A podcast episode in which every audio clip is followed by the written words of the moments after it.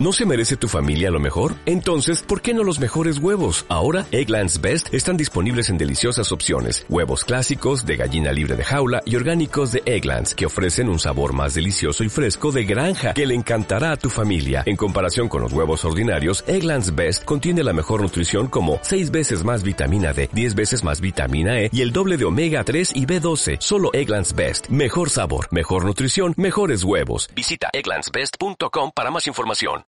Hay que ponerle un sobresaliente a los más de 200.000 escolares canarios que hoy terminan las clases. Son las 7 de la mañana.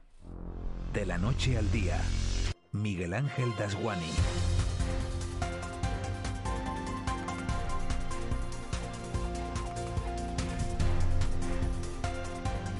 ¿Qué tal? Buenos días. Este miércoles 23 de junio termina el curso escolar más raro de la historia, el de las mascarillas, el de la distancia social, el del gel al entrar y al salir de clase, el de los no abrazos y no besos, el del poco contacto en los recreos.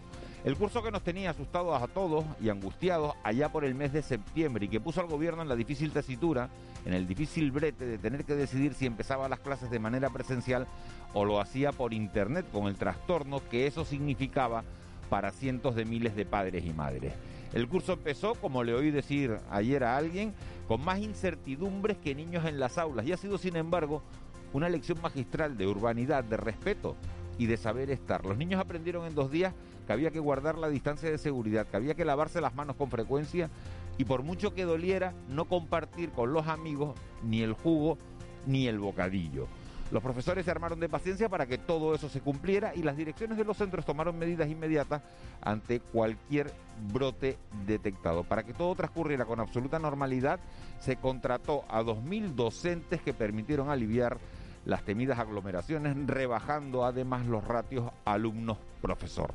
Un trabajo, como digo, en equipo que ha funcionado como un reloj y por el que hay que felicitar a toda la comunidad educativa. Mientras los botellones han disparado en la calle las cifras de contagio, los más pequeños, a los que la ciencia situó desde un inicio como esos grandes transmisores del virus, se han convertido en el mejor ejemplo a seguir. Hoy se marchan a casa con la pena de despedirse de los amigos, pero la alegría de haber terminado sus globales y el subidón que da saber que tienen por delante tres meses de vacaciones. A los padres les queda ahora la tarea de buscarles entretenimiento, de robarle horas al día para poder jugar con ellos. Pero habrá que hacer el esfuerzo, porque uno mira la tasa de contagios en las aulas después de nueve meses de pandemia y solo hay una nota posible, 10 sobre 10. Y eso es un sobresaliente como una catedral. Felices vacaciones. De la noche al día, Miguel Ángel Dasguani. 7 y 2. Vamos con los titulares de este miércoles 23 de junio. Caja 7 te ofrece los titulares del día. Eva García, buenos días de nuevo. Muy buenos días. Comenzamos con ese repaso, con ese recuento que vuelve a situar a Tenerife como la isla con más contagios. Suma 151 nuevos casos de los 193 detectados en Canarias en las últimas 24 horas. Y el gobierno de Canarias se reúne hoy en esta isla de forma extraordinaria para tomar medidas ante el aumento descontrolado de los contagios, muy por encima de las medias de Canarias y de España.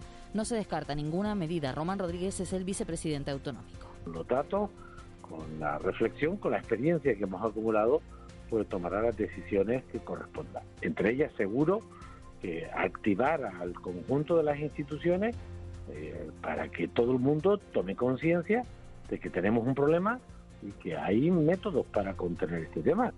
Y el presidente insular Pedro Martín ha solicitado que las mascarillas sigan siendo obligatorias en Tenerife, aunque este sábado decaiga su uso en exteriores en el conjunto de España, y ha pedido al Ejecutivo que no suba de nivel de alerta a la isla a pesar del aumento de los contagios y de concentrar un alto porcentaje de los nuevos casos en Canarias. Y evidentemente el Gobierno me ha, ya eh, me ha confirmado que vamos a tener que tomar nuevas medidas de restricción, pero espero y vamos a intentarlo que eso no significa cambiar de nivel y afectar a los que en este momento pues no creo que sean los causantes del incremento de casos. El presidente del Cabildo de Tenerife que mantendrá mañana en la tarde una reunión con el Ejecutivo Regional y los alcaldes de la isla de Tenerife. Y ayer en el Parlamento de Canarias se daba el visto bueno por fin a esa nueva ayuda que van a cobrar las personas que no alcanzaron el salario mínimo interprofesional con los ERTE. Aprobará una ayuda el Gobierno de Canarias de 30 millones de euros para las personas que se encuentran en un ERTE y que sus ingresos sean inferiores al salario mínimo. Unas 40.000 personas se verán beneficiadas. Se aprobará la próxima semana, según anunciado en el Parlamento Autonómico el presidente del Ejecutivo, Ángel Víctor Torres. Son 40.712 trabajadores que están en ERTE de fuerza mayor que cobran por debajo del salario mínimo interprofesional, 10.000 menos de 500 euros. El próximo lunes aprobaremos el decreto ley 30 millones de euros para este sector. Y termina un conflicto importante de los últimos meses entre el gobierno canario y los trabajadores temporales de la administración. Con la firma, además, se anuncia el propósito del gobierno de crear un espacio de diálogo y estudio al que se sumen todos los sindicatos. El acuerdo ratifica el alcance definido en el informe de servicios jurídicos del gobierno y da margen al Ejecutivo Autonómico y sindicatos para impulsar las actuaciones que crean convenientes para abordar y encontrar soluciones al abuso de la temporalidad en el ámbito competencial de la Comunidad Autónoma de Canarias. Cruz Roja atendió a más de 238.000 personas en 2020. La actual crisis sanitaria y económica ha duplicado las cifras de pobreza registradas por Cruz Roja durante la crisis de 2008. La ONG ha hecho un balance de este año muy complicado en el que ha atendido a más de 238.000 personas en el archipiélago, fundamentalmente personas en riesgo de exclusión social y llegadas en patera, dando más de medio millón de respuestas. El presidente de Cruz Roja en Canarias, Antonio Rico, confía en que la reactivación económica permita que la situación mejore. El número de personas vacunadas sea mucho mayor, de que podamos empezar a tener mucho nivel de actividad, mucho mayor nivel de actividad, que el motor fundamental de nuestras islas, que es el turismo, se active. Yo espero que la situación vaya eh, decreciendo y espero que a pasos agigantados, eh, aunque esto de momento es un deseo. Bueno, y se abre un proceso de participación para cambiar el nombre del auditorio de La Gomera. El Cabildo de La Gomera tiene ese proceso abierto que se cierra hoy, es un proceso de participación ciudadana para cambiar el nombre del auditorio Infanta Cristina y la consejera de Cultura, Rosalena García, ha resaltado la participación ya de más de mil personas. Algunas opciones que se ofrecen para el nombre del auditorio son de La Gomera, Gara, Pedro García Cabrera o Silvo Gomero. Se puede votar hasta hoy en la web gomera.es. Y bueno, mañana miércoles cerramos ya la, la, hemos puesto más o menos sobre casi siete días. Ahora a partir del miércoles pues convocamos una comisión que forma parte pues nosotros, ¿no? La parte política. Y yo creo que que la decisión nuestra dependerá de sus votaciones. Te presentamos En Plan Fácil, nuestra manera de hacerte la vida más fácil. Abre tu cuenta y disfruta de todo un mundo de ventajas. Da el salto a Caja 7. Porque somos la Caja de Canarias.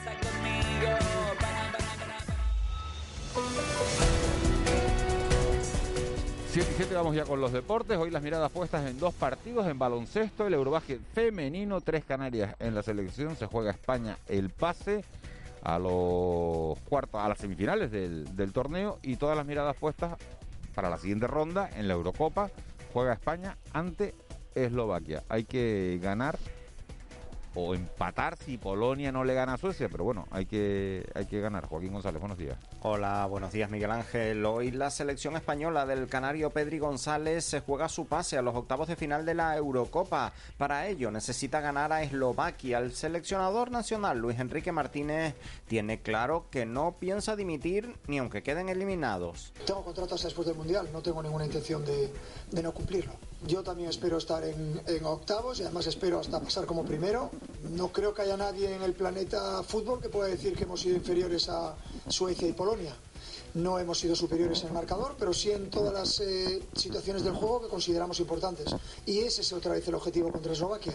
Veremos si Pedri vuelve a ser eh, titular tal y como sucedió en los dos primeros partidos. El choque, insisto, clave para la clasificación de España se disputará a partir de las 5 de la tarde, una semana en la que también vamos a estar muy pendientes a la gran final por el ascenso a la segunda categoría de la Real Federación Española de Fútbol que enfrentará el domingo al San Fernando frente al Tenisca y que le contaremos aquí, por supuesto, en Canarias Radio, en nuestro Todo Goles Radio y cerramos con baloncesto porque estaremos muy atentos en la tarde de hoy al Eurobásquet femenino, ya que se disputan los cuartos de final. A partir de las 8 de la tarde, la selección española de las Canarias, Leonor Rodríguez, Maite Casorla y Asto Endure, se medirá a Serbia y también en el mundo de la canasta. Les contamos que el Clarinos, el Ciudad de la Laguna Tenerife, uno de nuestros representantes en la élite del baloncesto femenino nacional, ha hecho oficial el fichaje del alero norteamericana Megan Walker. 7 y 9, Vicky Palma, jefa de meteorología de Radio Televisión Canaria. Muy buenos días. Buenos días, Miguel Ángel. ¿Qué tiempo nos encontramos hoy? Pues de momento empezamos el día con nubes, como ha ocurrido en jornadas anteriores. Las, tenemos intervalos nubosos en prácticamente todo el archipiélago, tanto por el norte como por el sur de las islas. Las del sur tenderán a desaparecer a medida que avance el día. Las del norte nos van a acompañar, pues sobre todo en el norte y este de La Palma, el norte del Hierro, La Gomera de Tenerife y de Gran Canaria durante la mayor parte de la jornada. Tenderá a despejar en Lanzarote, en Fuerteventura y en La Graciosa hemos tenido alguna que otra gota durante la madrugada, nada importante, se puede mantener esa pequeña posibilidad de precipitaciones en estas primeras horas de la mañana. A medida que avance el día, la probabilidad de que llueva va prácticamente a desaparecer. Vamos a tener temperaturas en general agradables, especialmente en zonas costeras, con máximas de 24-28 grados. Tendremos viento alisio moderado, aparecerán intervalos fuertes en las zonas habituales, el sureste y noroeste de las islas de mayor relieve, especialmente intenso el viento en los municipios del sureste de Gran Canaria, en la costa de Artenara y de la aldea. Y el que quiera acercarse a la playa, a las costas del norte, sí llegará oleaje que puede alcanzar los dos metros de altura. En las costas del sur el estado del mar acompañará un poco más. Vicky, gracias. Nos hablamos, nos hablamos en un ratito. Buenos días. Nos vamos hasta la sala operativa del 112. Allí está Lourdes Jorge. Lourdes, buenos días. Hola, buenos días. ¿Qué tal han transcurrido las últimas horas? Lo más destacado ha sido la llegada de una embarcación neumática con migrantes al sur de Fuerteventura. Dicha embarcación fue interceptada por salvamento marítimo y trasladada y sus ocupantes trasladados al muelle de Gran Tarajal. En estos momentos, un dispositivo de seguridad de emergencias asiste y, valora a, los ocupantes de, la, de esta embarcación.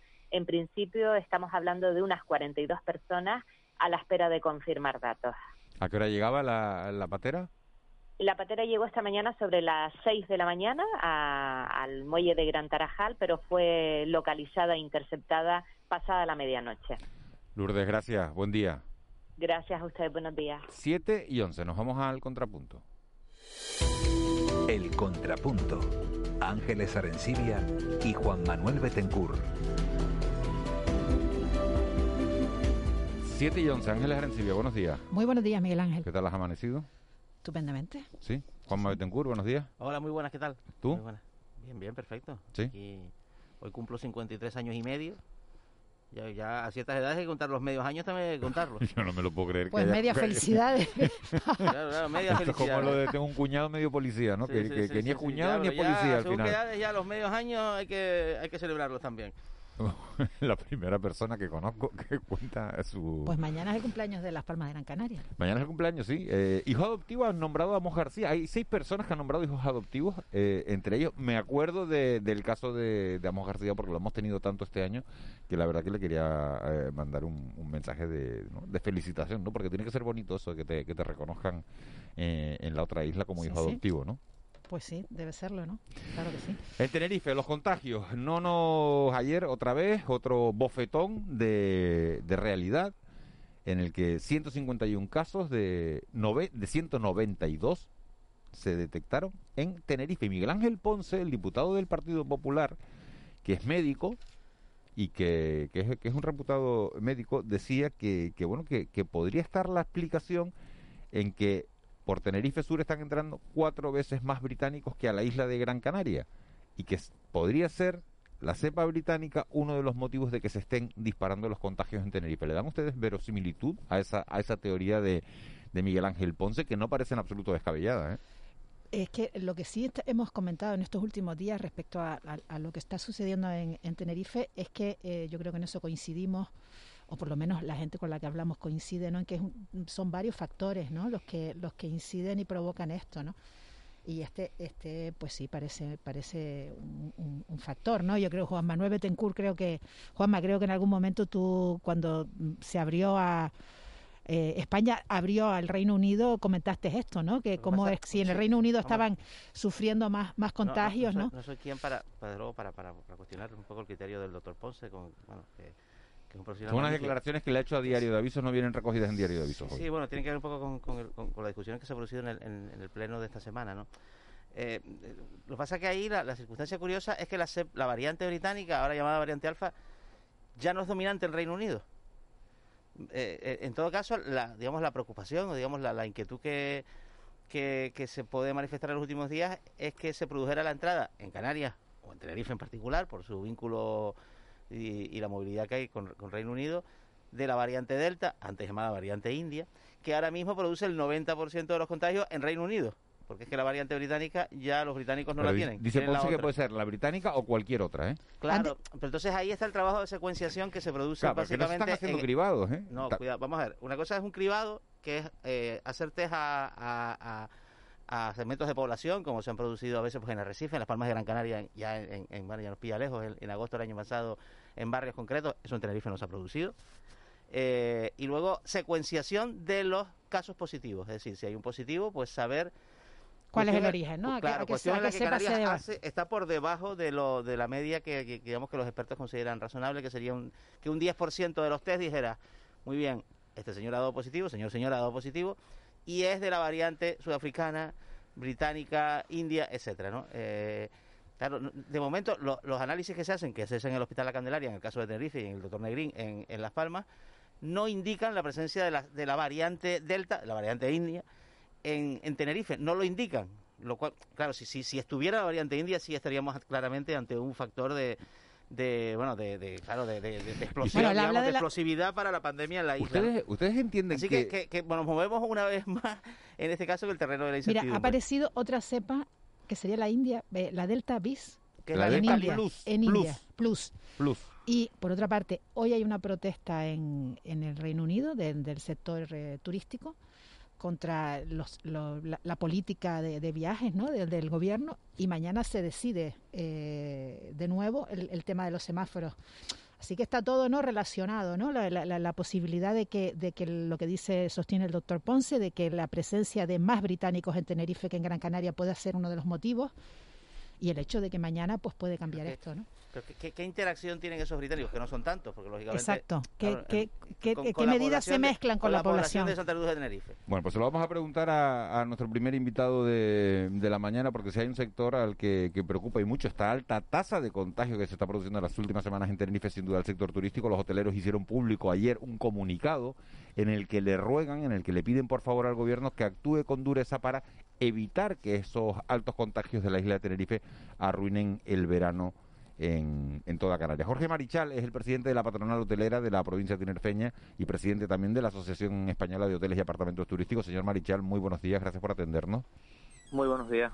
Eh, dice usted en ese comunicado que tenemos derecho a saber qué está pasando en Tenerife y por qué la incidencia de la COVID-19 está tan disparada, así como la actividad detallada de los rastreadores por islas. ¿No manejan ustedes ninguna, ninguna información al respecto? ¿No les tienen al tanto desde el gobierno como sector estratégico que son para reactivar la economía? Bueno, efectivamente tenemos datos, pero los datos que tenemos son datos que tiene, bueno, que supongo que tenga el resto de la población. Nosotros sabemos que la incidencia está acumulada pues prácticamente en Tenerife en cuatro municipios principalmente.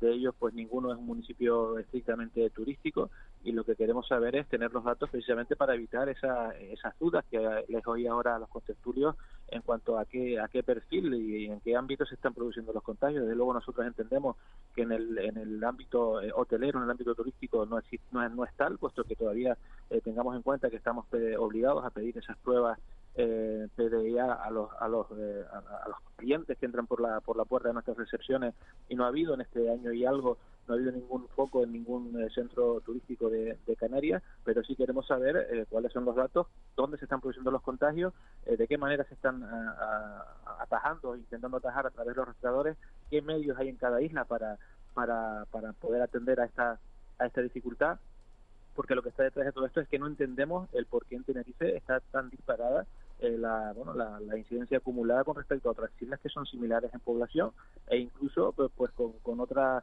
con otra con otra distribución de la, de la población, puesto que en otras islas está mucho más agrupada que en Tenerife, que está mucho más diseminada. Por lo tanto, creo que debemos saberlo precisamente para que todo el mundo eh, pueda tener conciencia de lo que está pasando y que entre todos, eh, como sociedad que somos eh, madura, pues podamos poner soluciones sobre la mesa. ¿no? El gobierno decía la semana pasada, señor Marichal, que, que buena parte bueno, de, esta diferencia en los contagios puede tener que ver con que Tenerife tiene 50.000 jóvenes más que la isla de Gran Canaria, que es la, bueno, la, homóloga en, cuanto a número poblacional. También hablaba el gobierno de una dispersión territorial y hoy apunta, que es lo que estábamos hablando antes precisamente con los, con los contertulios, con Juanma y con Ángeles, de esas declaraciones que hace el diputado del Grupo Popular, de Miguel Ángel Ponce, que es médico, que dice que es que por los aeropuertos de Tenerife entran cuatro veces más turistas británicos que por los del resto del archipiélago y que podía estar ahí la clave. ¿Usted cree que podría ser por eso? Mm, yo la verdad que ojalá entrasen cuatro veces y a ver qué número de británicos están entrando por nuestros aeropuertos. Recordemos que Canarias, no Tenerife, Canarias no España, estamos todavía en semáforo ámbar, llevamos meses eh, pidiendo o solicitando que nos cambien de, de color en ese semáforo, yo le puedo asegurar que en lo que a mí respecta hasta el día de hoy, con la información que tengo, no se trata de, clientes británicos, por lo menos que vengan hoteles, porque los que vienen hoteles, como, como bien le digo, tienen todo su, su prueba de diagnóstico de infección activa y las cosas se hacen bien. Otra cosa será gente que pueda entrar por los aeropuertos y no se controle, sean británicos o no, o se queden en establecimientos o se queden en sitios donde no se lleve ningún tipo de, control, que precisamente esas son las cosas que queremos abordar con esta solicitud de información pues para tomar medidas. Eh, si aquí no se trata de, evitar quién es el culpable o quién no, o decir que no es la culpa nuestra, se trata de saber de quién es la culpa, dónde está el problema, no culpa, sino problema, para intentar abarcarlo. Si es en el ámbito hotelero, tendremos que poner una solución sobre la mesa. Creo que no es así, puesto que tenemos una norma, una ley específica que, que bueno, que evita o que, o que palía todo este tipo de, efectos, pero si, si llegase el caso y fuese así, desde luego que tendríamos que tomar una solución. Yo creo que lo, lo, que, lo mínimo que se, que se despacha en estos momentos es tener información para que no solamente las autoridades eh, públicas, que son las que tienen la, la, obligación, sino que también nosotros mismos como sociedad civil, en este caso como, como hoteleros, tomemos medidas. ¿no? Habla usted de actuar con dureza para tratar de frenar la ola de contagios. ¿A qué llama usted actuar con dureza? Bueno, lo que lo que digo es que si se sabe, por ejemplo, que se están habiendo botellones significados en zonas de algunos municipios y se sabe porque lo sabe todo el mundo y no hay sino que meterse en las redes sociales para saber lo que está pasando, porque no se espera que la incidencia suba a, más de 50 o a 100 y pico todos los días para cerrar esos sitios, que la policía actúe, que se aplique la normativa, que se controle, que se hagan campañas de sensibilización eh, eh, direccionadas específicamente para aquellos colectivos en los cuales se está produciendo más problemas, si son en los jóvenes, pues unas campañas directamente en redes sociales, incluso en televisión y en radio para que estas personas pues sepan que esto nos, nos puede conllevar no solamente problemas económicos, sino lo más importante, problemas de salud, que es lo que tenemos que, tener en cuenta primero y que sobre todo también que tengan en cuenta que aquí nos estamos jugando todos, no nos estamos jugando el, futuro, nos estamos jugando el presente también. Eh, buenos días, señor Marichal. En el, en, el comunicado de, su organización hay un párrafo, una frase que dice bueno, que se puede arruinar la poca actividad que tenemos y arrastrar a las otras islas al desastre, ¿no? Hablando de esta situación de la, bueno, de la situación de Tenerife en cuanto a los contagios. Eh, ¿Qué espera usted del Consejo de Gobierno? ¿Espera que debería eh, eh, aislarse Tenerife de las otras islas o por lo menos tener un mayor control en el, en el trasiego, en el intercambio diario que hay entre, entre islas? Mire, vamos a ver, precisamente por eso queremos la información, para saber qué es lo que está pasando y, cómo se debe abordar, porque si los contagios se, se, están produciendo en un ámbito, habrá que, atacarlo de una manera y se están produciendo en otro de otra forma. Yo lo que creo que no es justo que después del esfuerzo que se está haciendo por, por todo el mundo para, atajar este virus y hayan islas con una incidencia acumulada bajísima, porque otras islas no lo estén haciendo igual de bien y que se puedan ver arrastradas, porque al final, como digo, los números se ven desde, países en, en otros formatos, no se, no se aplica tanto el Zoom, sino el zoom se abre mucho y la foto pues se saca pues de las Islas Canarias o se saca de España, ¿no? Y al final lo que estamos haciendo es que pues gente que, que o islas o partes del territorio español que están haciendo las cosas muy bien, pues se ven afectadas por partes del territorio en donde las cosas no se están haciendo tan bien y no me parece nada justo que tengan que, que sufrir, eh, como digo, eh, muertes en este caso, porque es que la gente se piensa que todavía que esto ya se ha acabado. Eh, hay gente que sigue muriendo, menos que antes, gracias a Dios, y gracias también a los médicos y a la vacuna, sobre todo, pero eh, hay gente que sigue muriendo, hay gente que lo sigue pasando mal, es verdad que se sigue bajando la incidencia tanto de la, ocupación de, la, de las plantas como de la UCI, pero este virus no se ha ido, este virus sigue ahí, hay cepas peligrosas, hay cepas que están intentando controlar en otros países, léase el Reino Unido,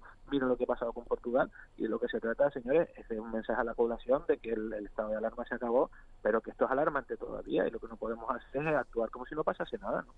Eh, señor Marchal, buenos días. Mm, ustedes, el sector hotelero, eh, que han pedido un poco pues más, más dureza, ¿no? más, más, firmeza en, el combate contra la, la, pandemia, ¿no? en Tenerife tienen, vamos a decir, un, un, primo hermano, ¿no? que es el sector de la restauración, ¿no? son, actividades pues muy, muy vinculadas. Eh, claro, elevar el nivel de restricción de Tenerife a, de 2 a 3 supondría cerrar los interiores de los espacios de restauración. Eh, ¿Ustedes están de acuerdo, estarían de acuerdo con, con, con, esta medida? Porque claro, es una de las opciones, de las no muchas opciones que tiene el gobierno de Canarias en su reunión de hoy, no nos vamos a engañar. Bueno, pero es que le digo, precisamente para eso queremos saber qué es lo que está pasando, porque a lo mejor esa, esa medida es, proporcionada o no es proporcionada. Desde luego, si, si, el problema fuese en los restaurantes, habría que tomar medidas igual que si fuese en los hoteles. Vamos a ser claros, aquí no hay que estar con tonterías, estamos hablando de un virus que mata gente. Lo que tenemos que saber es dónde son esos contagios, pues yo le puedo, asegurar que si sea entre, gente de 18 y 25 años, pues a lo mejor no es ahí donde hay que atacar, a lo mejor es que hay que buscar otras zonas, otro tipo de comportamientos que son los que se está buscando. De hecho, también hay una gran parte de la población, y yo pienso igual, que se controla mejor en virus en ambientes controlados, es decir, que la gente esté por lo menos controlada en sitio, a que esté campando a sus anchas en aparcamientos por ahí por las tardes donde se juntan cientos y cientos de coches, porque esto es algo que está pasando y esto es algo que hay que evitar y no es que empezar ahora a evitarlo, había que haberlo evitado desde la terminación del estado de alarma, se sabía que estas cosas van a pasar, porque también hay una cosa que les quiero decir, yo estoy asombrado, parece que se, que se va a acabar el mundo, es que la gente no es que salga igual que antes, es que la gente ahora parece que sale más que antes, antes la queja era que no había movilidad, que no había eh, gasto económico, que la gente no salía y tal. Y ahora ahora tenemos que, intentar que la gente se quede en casa. Es algo que, de verdad, es algo increíble y debe ser un fenómeno social. humano es, ¿no? Yo estoy, alucinado. Mire, eh, señor Marichal, y la dificultad eh, es que las medidas que se toman tardan en, en, surtir efecto, ¿no? Por, por la misma forma de, de evolucionar del virus, ¿no? De los contagios. Entonces, eh, ¿en qué medida está en peligro eh, eh, la, la, actividad que pudiera haber en verano o que confiábamos en tener hace, hace uno, un, tiempo, confiábamos tener en verano? ¿En qué medida en estos momentos está esa actividad en peligro? Bueno, pues está complicada porque se ve que la incidencia sigue subiendo, la acumulada a, a, siete días y la acumulada a 14. Precisamente por eso se toman las dos las dos vertientes de esta, de esta cifra para ver cuál es la tendencia que se está llevando y desde luego la tendencia en Tenerife no es buena. Tenemos que eh, tomar, tomar medidas para parar esto, para no, como digo, ya no perder el verano. Es que hay gente que está perdiendo la vida todavía. Tenemos que darle un poco más de, de templanza a esta situación para que la vacunación pueda seguir aumentando. Se está vacunando a un buen ritmo, se tiene que aumentar el ritmo. Si hay que vacunar de noche y hay dosis, que se vacune de noche, que se pongan los recursos necesarios, que se utilicen las mutuas, que se utilicen a los, a los, a los hospitales privados. Pero si, si la solución es Si hay vacunas, hay que vacunar a la hora que sea y donde se pueda. Señor Marichal, una pregunta. El, ¿Pide usted medidas contundentes? ¿El gobierno se va a reunir con los alcaldes de la isla de Tenerife, que son los que tienen la información más cercana sobre lo que está pasando en cada uno de sus municipios?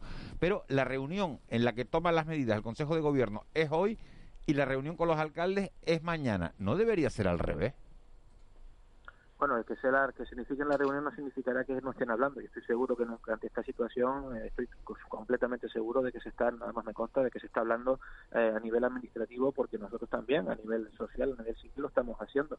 Está claro que quien tiene las competencias es el gobierno de Canarias y, la información la recabará de lo que digan también los alcaldes, pero el gobierno de Canarias es el que tiene los datos eh, exactamente de lo que está pasando, de dónde está pasando, porque es el que tiene las competencias y el que ha puesto los medios sobre la mesa. Lo que tiene que hacer es seguir utilizando de una manera adecuada, como yo creo que bueno, medianamente bien se ha hecho durante toda esta, esta crisis del, del COVID, con, con, algunos, con algunos errores, como todo el mundo, porque esto ha sido algo que nos ha pasado por encima de todos, como siempre digo, pero yo creo que Canarias siempre ha demostrado que ha sido capaz de ir controlando mejor que en otros sitios esta enfermedad, porque se sigue haciendo y que ahora no bajemos el, el pie del acelerador, en este caso el pie del freno, que no, que no lo soltemos tan rápido, porque no nos puede acarrear problemas, porque nuestra, nuestra sociedad, nuestra economía, pues es como es, vivimos de lo que vivimos y desde luego que bueno tenemos una etapa muy complicada que es este verano, que ya sabíamos que iba a venir difícil por la gran competencia que tenemos de otros destinos, no solamente españoles, sino internacionales, pero que por lo menos tenemos que intentar tener una oportunidad para rescatar a toda esta gente que está en ERTE y que necesita también eh, volver a la actividad normal, ¿no? Eh, señor Marichal, con 53 casos a siete, eh, en, en, Canarias eh, de media a siete días, que es lo que tenemos ahora, no nos engañemos, por la incidencia en Tenerife. Eh, ¿Hay motivos para temer que, el gobierno alemán tome algún tipo de medida restrictiva respecto a la entrada de sus ciudadanos en, en Canarias? habría habría dudas si estuviésemos en, en 49 eh, yo es que siempre hago la misma pregunta. Si dicen 50 será porque 50 la cifra. Si no, si no, no se pondrían cifras. Si no se pondrían, bueno, vamos a ver y según me levante por la mañana lo digo. Si se pasa de 50, claro que pueden haber problemas. Pero eso es así de claro. Por eso se pone la cifra de 50. Ahora estamos en 53. Por eso se lo digo. Ya, ya, ya. Por eso estoy preocupado y por eso sacamos el comunicado ayer. Porque esto hay que ponerle solución y una solución rápida. Que se pueda hacer efectiva en, las próximas, en los próximos días. Porque no nos quedan semanas, nos quedan días para, para el mes de, julio. Y desde luego, eh, complicado Caro me lo si, si esto no se pone no se pone no se pone bien para y se intenta deparar esta solución y sobre todo que la gente entienda de que seguimos en pandemia que la gente entienda que tenemos que seguir tomando las medidas y que esto es la responsabilidad individual de todos y que estamos dando pues una muy mala imagen de nuestra responsabilidad individual. Yo creo que entre todos tenemos que sacar esto adelante como lo hemos venido haciendo y ahora que al final que, que, la vacuna está ahí que se está vacunando pues sería una pena seguir perdiendo vidas seguir perdiendo economía por, por tener un comportamiento irresponsable Señor Marichal, ¿está vacunado el personal del sector turístico tal y como pidió la consejera? Están vacunados en función del índice de, la edad que tienen. de la edad, no por el sector. No, nosotros ya sabe que hemos venido pidiendo que se cambien esa, esa, se tome en cuenta sobre todo el grado de exposición al virus y yo creo que eso es un tema que, se ha errado desde el principio porque se hubiese también parado lo más importante, muchísimo la transmisibilidad porque habría muchísimo menos riesgo. ¿Se ha podido recuperar, le, pregunto también por la conectividad aérea, la que teníamos antes de la pandemia? ¿Esto va poco a poco o qué grado de conectividad tenemos ahora mismo? La conectividad en volumen está siendo razonablemente recuperada pero tenemos un problema también con el precio. No se ha recuperado todo, han caído algunos operadores importantes, todos lo sabemos.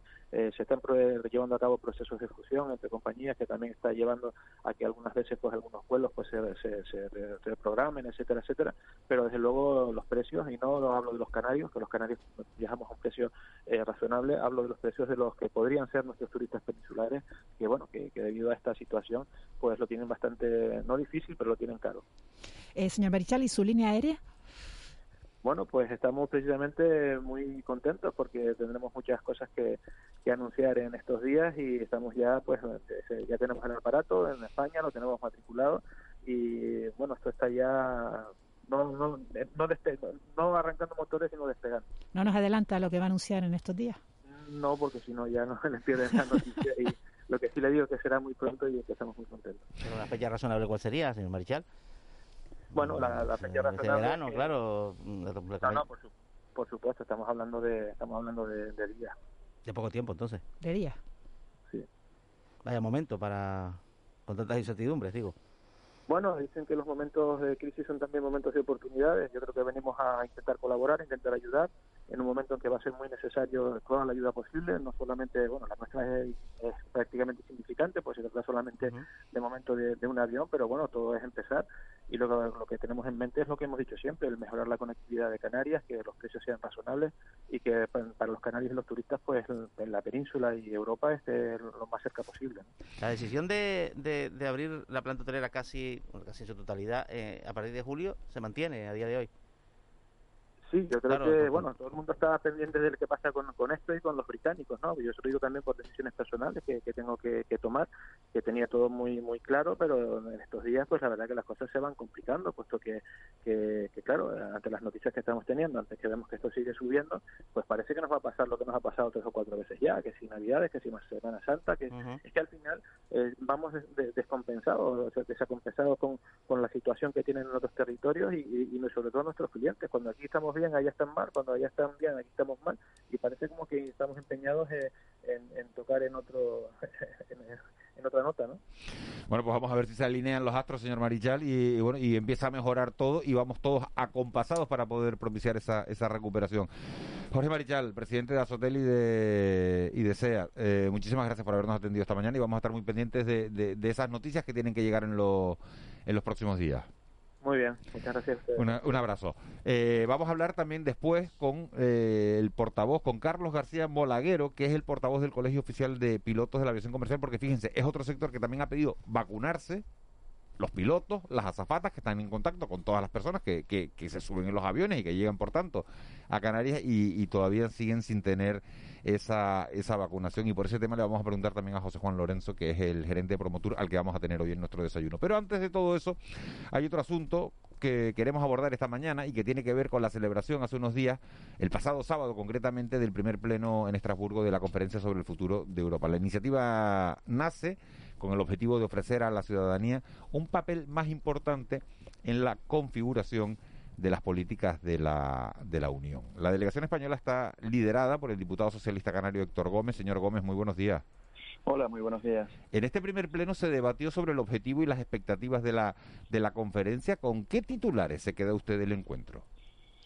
Bueno, pues eh, la verdad que fue un encuentro bastante intenso, dos jornadas, tanto el 18, que son las jornadas de reuniones previas, como el 19 de puesta, digamos, sobre la mesa, sobre las diferentes representantes, no solo de, parlamentos nacionales, también representantes del, propio Parlamento Europeo, de la sociedad civil, en sus diferentes vertientes, de, de las regiones, que también estaban representados, liderados por, por el eh, responsable de Portugal, y, y, de lo que se pretende, el trabajo a desarrollar en estos próximos meses, hasta el mes de abril del 22, no es otro que diseñar y plantear el nuevo modelo del proyecto europeo. Y en nuestra intervención, en la intervención que pude hacer en el Parlamento Europeo, en Estrasburgo, el pasado, el pasado sábado, pues nuestra posición es muy clara. Y nuestra posición es que efectivamente la Unión Europea debe ir precisamente en el camino que ha trazado en los últimos meses y la respuesta que está dando a, esta situación excepcional de la, de la pandemia, ¿no? Con, con, los proyectos, el programa articulado del Next Generation, de los fondos para, para la recuperación que es un contraste muy, muy, muy, muy claro respecto a la actuación de la Unión Europea de fiscalizar, de esas intervenciones realizadas también en diferentes países, recordemos el caso de Grecia, en la anterior crisis ¿no? económico-financiera. Por lo tanto, esa es la senda y evidentemente acercar mucho más, si cabe, la Unión Europea a las instituciones más cercanas, a las administraciones más cercanas a la ciudadanía y por lo tanto a la ciudadanía. Ese, ese, eso deben ser los parámetros, porque muchas veces hablamos del Parlamento Europeo, del proyecto europeo, pero nos queda muy lejos, ¿no? Nos queda muy lejos y, y con estas medidas que se han votado en estos últimos meses, yo creo que es el claro ejemplo de que se puede hacer política de la Unión Europea de otra manera y con impacto directo sobre la ciudadanía para bien, para bien. La conferencia está comprometida a dar, eh, he leído, el máximo espacio a los, a los jóvenes con ese espíritu.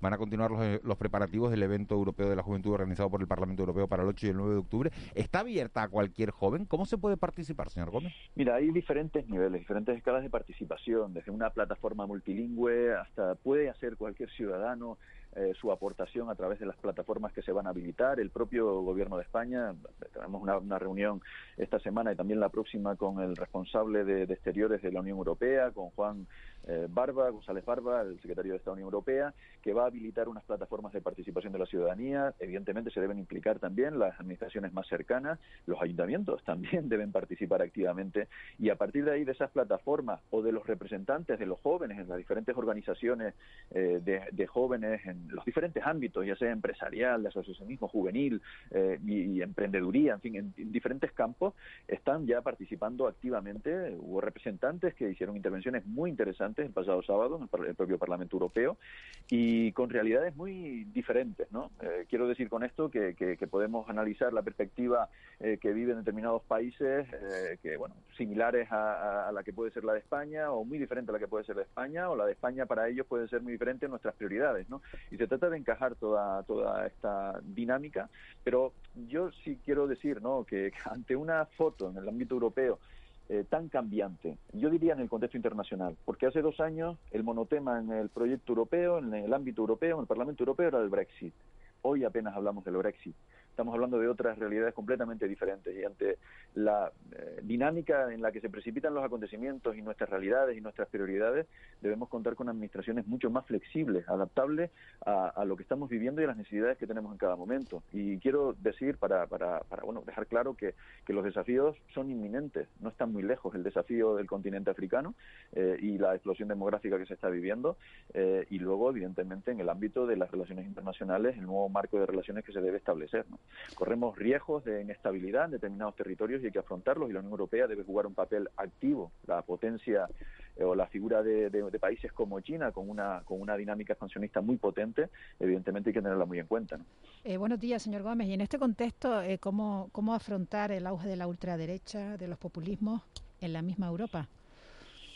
Bueno, también han estado presentes con, intervenciones extremadamente duras eh, y preocupantes. ¿no? Eh, vemos lo que está sucediendo en Francia, vemos lo que está sucediendo en otros países. Ayer precisamente vivíamos una moción al, líder sueco, a Lofren, progresista, eh, de la familia de socialistas y demócratas europeos, y vemos como, como lamentablemente están ganando un espacio muy peligroso y esto hay que contrarrestarlo los demócratas. Tenemos la obligación de contrarrestarlo los demócratas eh, y eso nos preocupa. Nos preocupa también en España. Lo estamos viviendo como se blanquean los acuerdos con la ultraderecha. Esa ultraderecha que prefiere un gobierno franquista a un gobierno legítimamente elegido por la ciudadanía. Lo pongo, lo pongo de ejemplo, pero eso está sucediendo en otros países de la Unión Europea y hay que advertir de la peligrosidad de estas dinámicas. Aquellas formaciones políticas que no reconocen la violencia de género como una estrategia de lo público para contrarrestar esta eh, lacra que estamos viviendo es otro ejemplo.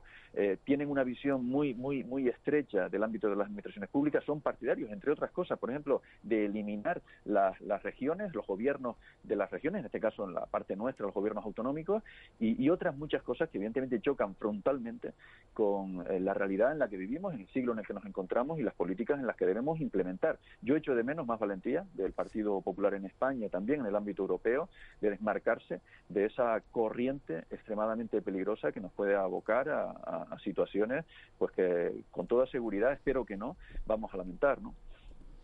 Eh, señor Gómez, buenos días. Mm, Muy buenos días. le tenemos aquí. Usted ha realizado declaraciones en, eh, en los últimos días sobre la controversia esta de, de las bonificaciones mm. fiscales al, cine, al sector audiovisual, mm. a la producción de películas, de series o de animación en, en, las islas. Eh, y la posibilidad de que se produzca bueno un menoscabo del fuero canario porque aunque crece el máximo bonificable, eh, no es el 80% más que lo que hay en, a nivel nacional. ¿Esta controversia cómo va a acabar? ¿Qué es lo que defiende el PSOE de Canarias en este momento? Mira, pues lo digo muy claro. Eh, con motivo, a propósito de la, de la pandemia, vivimos una situación donde el Gobierno decide, el Ministerio de Cultura, implementar una batería de medidas de carácter urgente vía decreto, eh, donde se mejoran las condiciones para el resto de España. ¿no? Eh, nosotros, ese decreto sigue su curso como proyecto de ley, eh, que es lo que se está tramitando en este momento, que no va a estar aprobado antes del periodo estival, antes del día 30. Y ahora explico, ¿no? ¿Qué ocurre? Que nosotros tenemos en Canarias efectivamente un diferencial y existen lo que está recogido en el REF. Pero tenemos un tope máximo en el REF de 5,4. Entonces, yo lo que digo es, eh, la decisión que se, que se adopta para el conjunto de España, exceptuando Canarias, que contaba con una diferencia, de, en este caso el conjunto de España, sin Canarias, el, eh, 3 millones, Canarias estaba, estaba situada en 5,4 millones, pasamos ahora a 12,4, pero es que es una medida temporal. Es decir, la, la, la decisión que se adopta para rescatar de alguna manera, entendamos el término, y apoyar al mundo de la cultura, tiene carácter temporal, no definitivo. Y, nuestro red limita la capacidad de mejora. Por lo tanto, evidentemente hay que atender a una modificación. Yo no soy partidario de incorporar un tope máximo en, eh, en los incentivos a las producciones cinematográficas porque limita nuestro margen de mejora. Yo lo que he dicho es que debemos ser permeables a las mejoras. Evidentemente no vamos a permitir modificaciones del red que perjudiquen a Canarias. Pero también debemos comprender que independientemente de que se cumpla en un 40, un 50, un 70%, es algo temporal. Y, estamos en situaciones donde tenemos que ser flexibles. el, sector audiovisual, eh, el clase audiovisual está de acuerdo con esta decisión. ¿Qué ocurre en este momento? Sí, pero por ejemplo, pues, socios de gobierno, socios de gobierno de ustedes, como Nueva Canarias, como eh, eh, han dicho que bueno que, que, realmente lo que toca, si, si vamos a ver, si, si, en la península son 10, en Canarias tocan 18, de acuerdo a la ley del REF. Eso es un poco el artículo 94 de la ley 20. Sí, artículo 14 que limita y establece topes máximos. Pero termino como la ley de, el proyecto de ley sigue su curso, el de la cultura, el de la mediación de la cultura, lo que se ha decidido, precisamente para salvar el 2020, porque el periodo fiscal finaliza ahora y tenemos, tenemos intención de llevar esto al pleno del próximo día 30, se pasa la medida de a través de una, de una enmienda en el Senado, y ahora digo lo que está sucediendo en este momento, eh, que Coalición Canaria y el Partido Popular se niegan a firmar la corrección para incorporar el, año 20. El año 20 se puede salvar perfectamente perfectamente si se corrige técnicamente esa enmienda y estas formaciones políticas que acabo de relacionar lo incorporan. Salvaríamos el 20. Y esto pasa por otro proyecto de ley, que es el de, el de la lucha contra el fraude fiscal. Eso no quiere decir que no tengamos margen de mejora en el proyecto de las medidas de la cultura que siguen su curso y que se aprobará en septiembre, octubre o noviembre de este año. Y que ahí tenemos margen de mejora. Pero esta, este traslado de un, de un punto a otro, de un proyecto de ley a otro, es para salvar el 2020. Para salvar sobre, sobre, sobre esta asunto, señor Gómez, ayer un socio de gobierno que tienen ustedes en Canarias, que es Nueva Canarias, que es Pedro Quevedo, diputado nacional, decía que eso es una trampita malintencionada del PSOE, que no, no quiero alterar mucho las palabras, pero venía a decir eso, que es una trampita el aceptar esos 12,4 millones ahora para poder salvar, como dice usted, el 2020, pero claro, ya se estaría vulnerando ese ese, articulado del REF que pide una diferencia fiscal del 80%. Yo creo que hay que, antes, desde luego rechazo de lleno, no permito esas intervenciones, creo que hay que empaparse bien, hay que conocer en profundidad la realidad y la tramitación legislativa de estas iniciativas, lo digo desde el máximo respeto, pero hay que conocer en profundidad. Llevamos cuatro meses, cinco meses intensamente trabajando corregir esto. Lamentablemente esta ley no salió o no está previsto que salga en el mes de, en el mes de junio, por eso se traslada para el 2020, pero me remito, por ejemplo, a lo que dice y un comunicado público el clúster audiovisual, que están de acuerdo con esta decisión porque ofrece garantías jurídicas. Es que lamentablemente nos encontramos en un escenario donde la administración va al ritmo que va, estamos en un proceso de cambio permanente, adaptaciones a directivas europeas, eh, muchas de nuestras estructuras legislativas hay que tocarlas, modificarlas, no necesariamente para mal, y evidentemente tenemos que ser flexibles, tenemos que contar con un red permeable, o acaso no se han dado modificaciones en el REF, por ejemplo, cuando hemos ampliado plazos en la SEC o en la, en, la RIC? Claro que sí, lo que pasa es que no ha habido ruido mediático. ¿Por qué? Porque, bueno, ¿por Porque los acontecimientos se precipitan, la realidad actual nos obliga a tomar decisiones, pero eso es falso. Nosotros no, pretendemos hacer ninguna trampa, lo que pretendemos es ayudar al sector. Y, y repito, y lo digo por tercera vez, el proyecto de ley de medidas de la cultura sigue su curso y hay un espacio muy amplio para mejorar todo y más en el ámbito de, la, de las medidas para incentivos a, las producciones cinematográficas y otros campos. Pero hombre, ahora mismo necesitamos, si, si así lo tienen a bien, que estas formaciones acepten incorporar la corrección del 2020 para que se puedan beneficiar de, esta situación en el 2020. ¿Y si no la aceptan no saldrá adelante o si ustedes tienen votos suficientes para sacarla adelante? Saldría en el 2021. No, pero, no saldría al 2020, no entraría al 2020. No entraría al 2020 porque tienen que aceptar la modificación de la enmienda. Eh, señor Gómez, el, el, Pedro Quevedo también, también considera que esto es una vulneración de, nuestro fuero y que aceptarla pues pone en peligro eh, el mismo fuero. Mm, yo creo que estamos sacando de contexto eh, la, la, Sí, que aceptar, que aceptar una, una situación abre la puerta a, más. No, no abre la puerta más. acabo de explicar que, que que el REF debe ser un instrumento flexible, adaptable a mejora. Si es que ahora mismo hay que tocar el REF para bien, pues evidentemente bienvenido sea. Yo lo acabo de decir, oye, que existe un acuerdo en el Parlamento Autonómico de que en lugar de un tope máximo debe, debe, debe dejar claro que, que debe existir un diferencial que no limite las posibilidades de mejora de Canarias, pues que, que, oriente el Parlamento Canario el esfuerzo y que aprueben en ese sentido eh, eh, las modificaciones pertinentes, en este caso en concreto. Pero yo también les digo algo, si en un caso concreto, de, por ejemplo, en el ámbito de las navieras o cualquier otro campo, si existe una directiva europea que en carácter inmediato obliga a modificar todo el entramado legislativo y eso afecta al REF, ¿eso necesariamente perjudica a Canarias? Pues no, pues este es el, en el caso de la cultura es igual. Vivimos una situación de una pandemia terrible que ha azotado y ha apagado la actividad económica en nuestro país y en la comunidad internacional. Hay que adoptar medidas. hay que adoptar medidas. Señor Gómez, para no liarnos, o sea, la enmienda esta que ustedes quieren modificar, en el Senado me refiero, y que Coalición Canaria y el PP no quieren cambiar, eh, que la presentó el PSOE, porque la presentaron mal porque la presentaron para 2021 cuando es para 2020, efectivamente, como usted dice, pero ¿por qué lo hicieron mal? ¿No ha hecho bien Juanma, Juanma, lamento que me esté liando, creo que no, intento explicarme de la ah. mejor manera posible, intento explicarlo mm, como No, no, para no liar a los, a los oyentes, no, lo digo por una cuestión mm, personal, ¿no? No, no, desde luego que no es personal, ni es mi propósito liar ni a oyentes, ni a usted, don Juanma Betancourt. Lo digo de verdad, intento que sí, sí, lo más gráfico, ¿vale? Pues si, hay, si hay un error, como siempre hay errores en la acción de gobierno, se intentan corregir, Juanma. Y para eso tiene que haber flexibilidades de otras formaciones políticas. Y lo que yo advierto aquí, señor Betancourt, es que se está haciendo demagogia y mucha política con un tema esencial. Y termino con algo muy claro. Por si lo apoya el sector, ¿por qué estas formaciones políticas no atienden a la petición del sector audiovisual? Bueno, pues nos vamos a quedar con, con esa pregunta que lanza Héctor Gómez al aire y vamos a ver lo que ocurre en los próximos días. Hasta las 12 de la mañana está esa, bueno, el que puedan firmar, el que se pueda incorporar a esa firma, Coalición Canaria o el Partido Popular, no parece que lo vayan a hacer en el, en el Senado y después vamos a, esperar a ver qué pasa con el informe que tiene que emitir el Parlamento, porque el Parlamento Autonómico para, para esa modificación. ¿Usted eh, eh, qué cree que debe votar el PSOE en el Parlamento de Canarias a, a esa modificación? Que sí. Eh, pues yo lo que ya lo he dicho en esta entrevista, yo creo que eh, no debe establecer el REF topes máximos. Eh, yo creo que el REF debe ser permeable a toda mejora. Evidentemente hay que blindar que nunca se empeore la situación actual. Nosotros pasamos de, de, de 5,4 millones de euros a 12,4 millones de euros, 7 millones de euros más de incentivos a las producciones cinematográficas en Canarias. No soy partidario de que se fije una cantidad, esta cantidad. Si el mm. acuerdo en el Parlamento Canario es un diferencial, que se fije el diferencial y que se cumpla el diferencial. Pero ese es el aspecto que ahora mismo condiciona la modificación del REF. En cualquier caso, tendrán que manifestarse los letrados de la Cámara, del Parlamento Autonómico y, evidentemente, las formaciones políticas. Héctor Gómez, diputado del PSOE en el Congreso de los Diputados. Muchísimas gracias por habernos atendido esta mañana.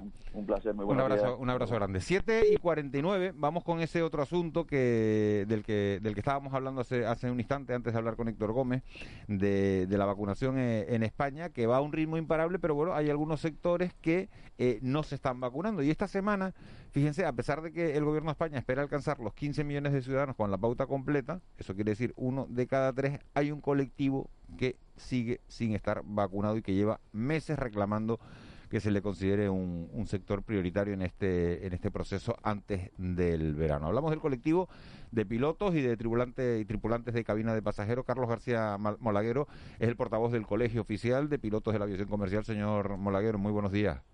Hola, buenos días, eh, eh, Miguel Ángel, y buenos días, Ángeles de Palma.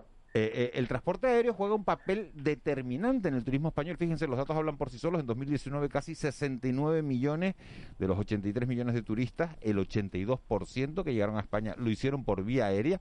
¿Cómo es posible que ustedes no estén vacunados todavía?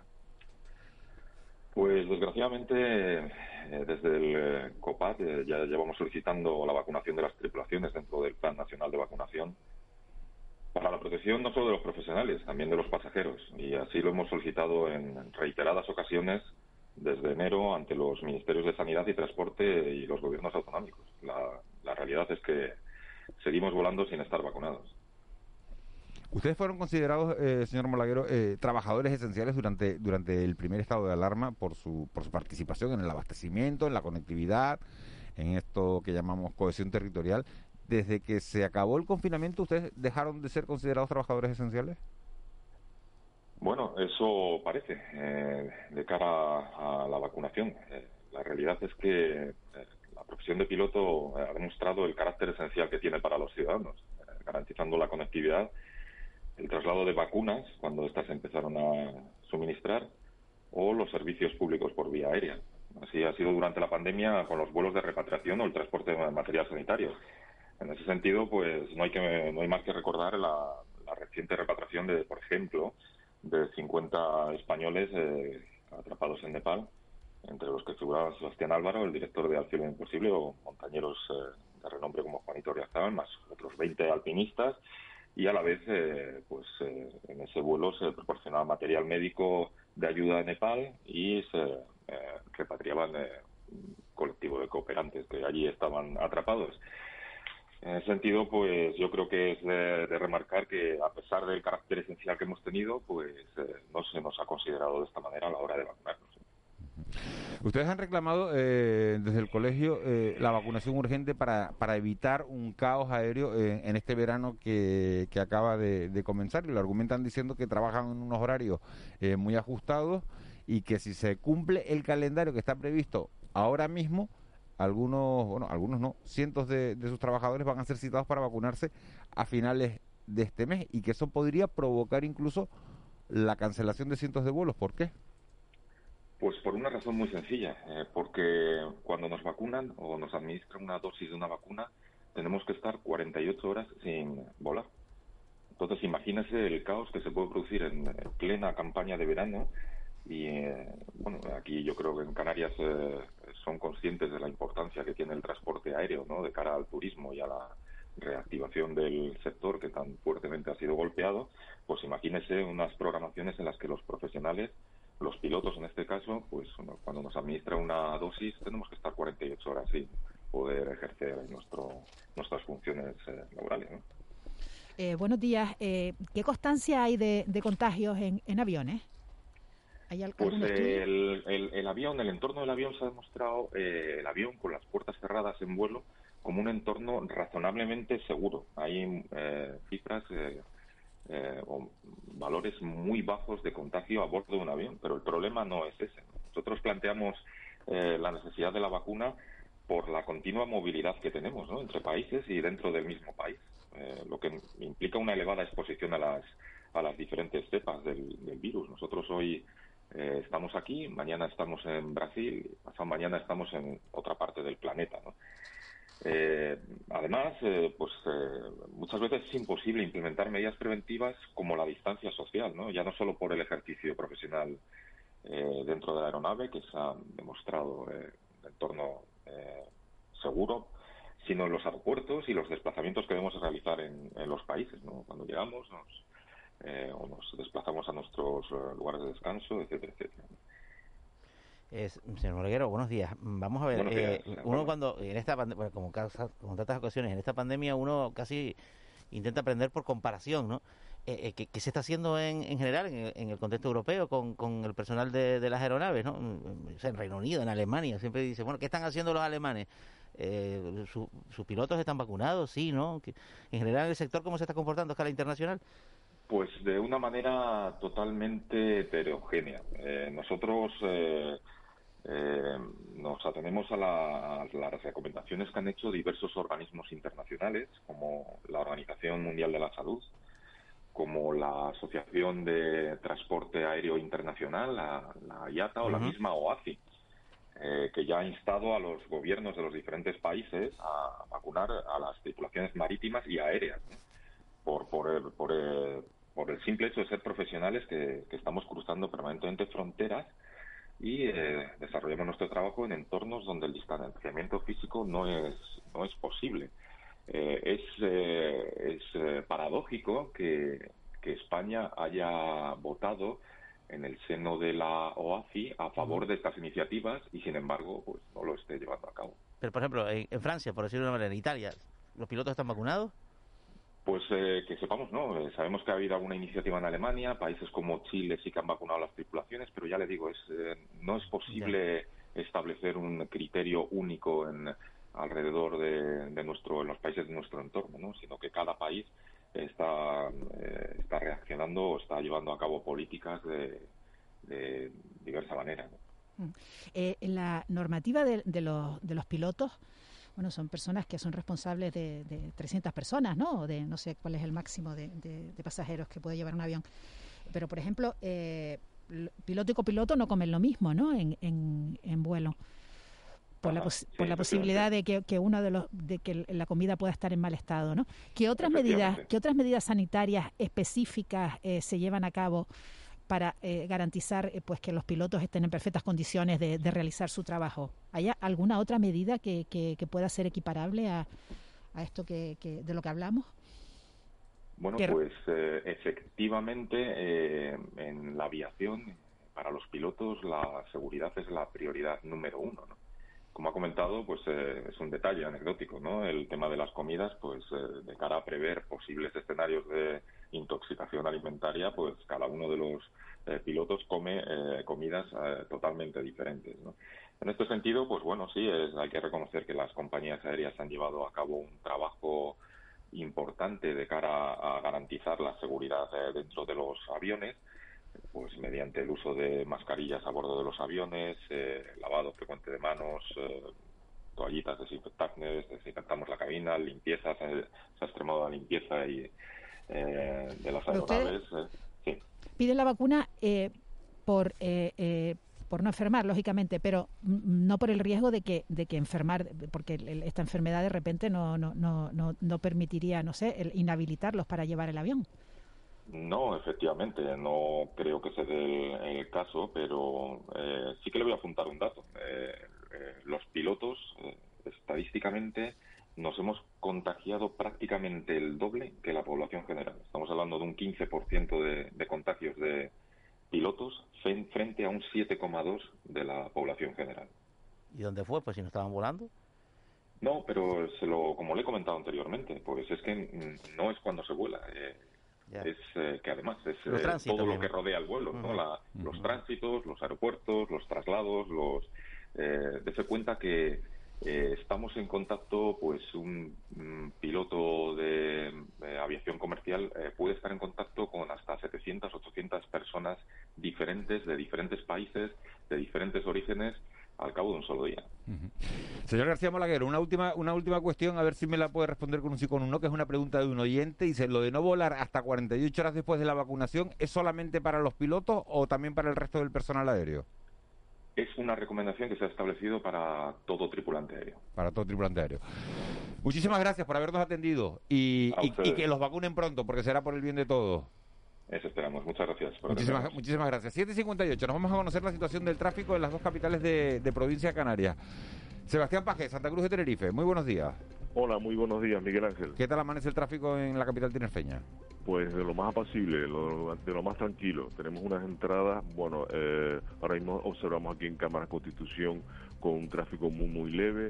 Eh, luego tenemos el viaducto también con muy, muy poco tráfico. El Hermoso y de, lo mismo, o sea, eh, prácticamente sin tráfico. Avenida Bélgica presenta un poquitín de retención y eh, la vía que suele ser en la mañana casi de las más congestionadas casi no presenta tráfico que es República Dominicana hacia Plaza La Paz. La vía interna de la Salle, Méndez Núñez, eh, Garzarán Méndez Núñez también presenta muy, muy, muy poco tráfico, Miguel Ángel. Muchísimas gracias, Sebastián. Buen día. Muy buenos días.